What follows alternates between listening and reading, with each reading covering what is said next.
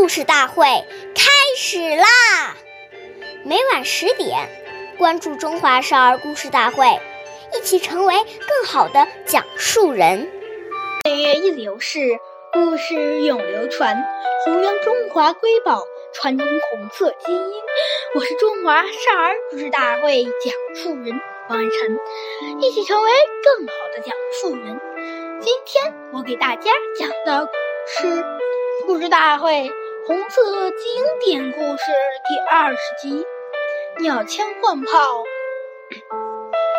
一九三八年，那个时候延安没有电，经常于夜间写字的毛主毛泽东爷爷是十分辛苦的。当时担任他的保卫参谋的。江泽民回忆道：“今夜晚，泽东写作时点两根蜡烛照明，烛光昏暗而又跳动，很影响视力，容易使眼睛疲劳。毛泽东写累了就揉揉。”酸胀的双眼，再继续写。后来，周恩来爷爷派人从重庆带回了一盏带有玻璃罩的油灯。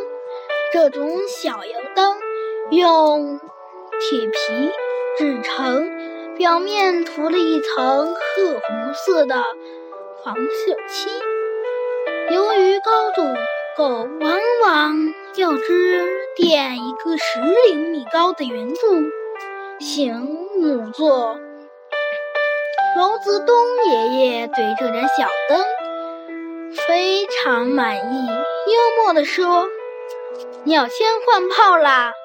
为了节省油灯，每当考虑问题时，就要把灯头捏小，回避作用。”时再捏大一点。关注少儿故事大会，一起成为更好的讲述人。我们下期再见。